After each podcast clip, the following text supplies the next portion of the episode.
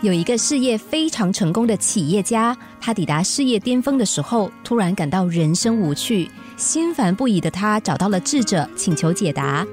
智者听完企业家的话，就告诉他说：“人就像鱼儿一样，小鱼没有办法在陆地生存，而人则是无法在束缚中生活。”所以，鱼儿必须回到大海才能够继续生活，而你则必须回到平静的生活里头才能够获得充实感。企业家不解的问：“你的意思是要我放弃一切，回归田园生活吗？”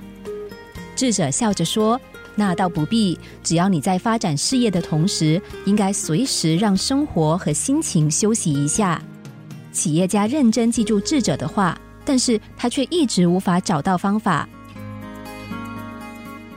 有一天，他的合作伙伴听见他的困扰，就对他说：“几年前啊，我也像你一样，天天都相当忙碌，每天都有开不完的会和推辞不完的宴会应酬。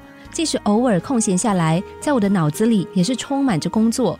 总之，每天都有担心不完的事，生活也是一片混乱。”企业家好奇的问朋友：“是怎么解决的？”朋友微笑的说：“后来我告诉自己，该休息的时候就好好休息。在喧闹的人群中，我们经常都听不见自己的脚步声，唯有远离人群，我们才能够重新找回自己。因此，一个完全属于自己的休息片刻，对懂得生命的人来说是相当重要的事。就像这个故事所要表达的。”该休息的时候，请好好的休息。生活有太多事情要做了，每天我们也都会有做不完的事。